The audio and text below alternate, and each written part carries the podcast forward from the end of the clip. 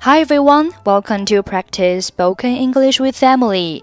欢迎收听和 Emily 一起练口语，我是 Emily。Okay, today's sentence is How do you intend to fix this little problem?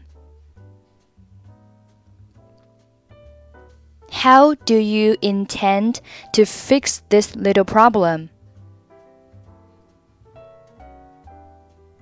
How do you intend to fix this little problem?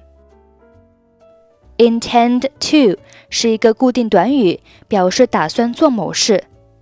Fix 在这里表示解决、处理。Fix problem 意思就是解决问题、处理问题。所以，How do you intend to fix this little problem？意思就是你们打算怎么解决这个问题？ 请问你是经理吗？Excuse me, are you the manager? 我是，有什么可以为您效劳吗？Yes, I am. What can I do for you? 我给我妻子买的这条新丝巾一洗就褪色了。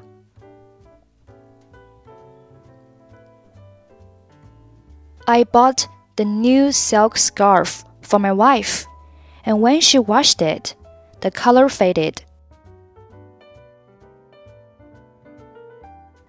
是吗？给我看一下。这种情况可不是经常发生的。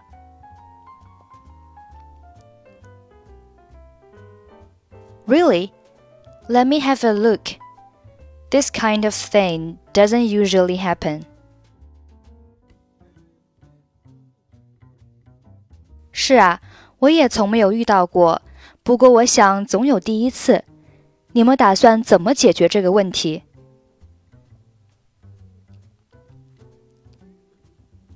Yeah, it never happened to me before but I guess there's always the first time.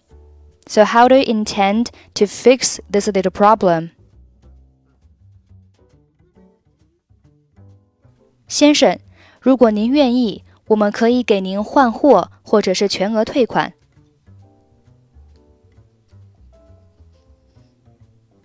Sir, we are happy to exchange it for you or a full refund if you'd like. Excuse me, are you the manager? Yes, I am. What can I do for you? I bought the new silk scarf for my wife, and when she washed it, the color faded.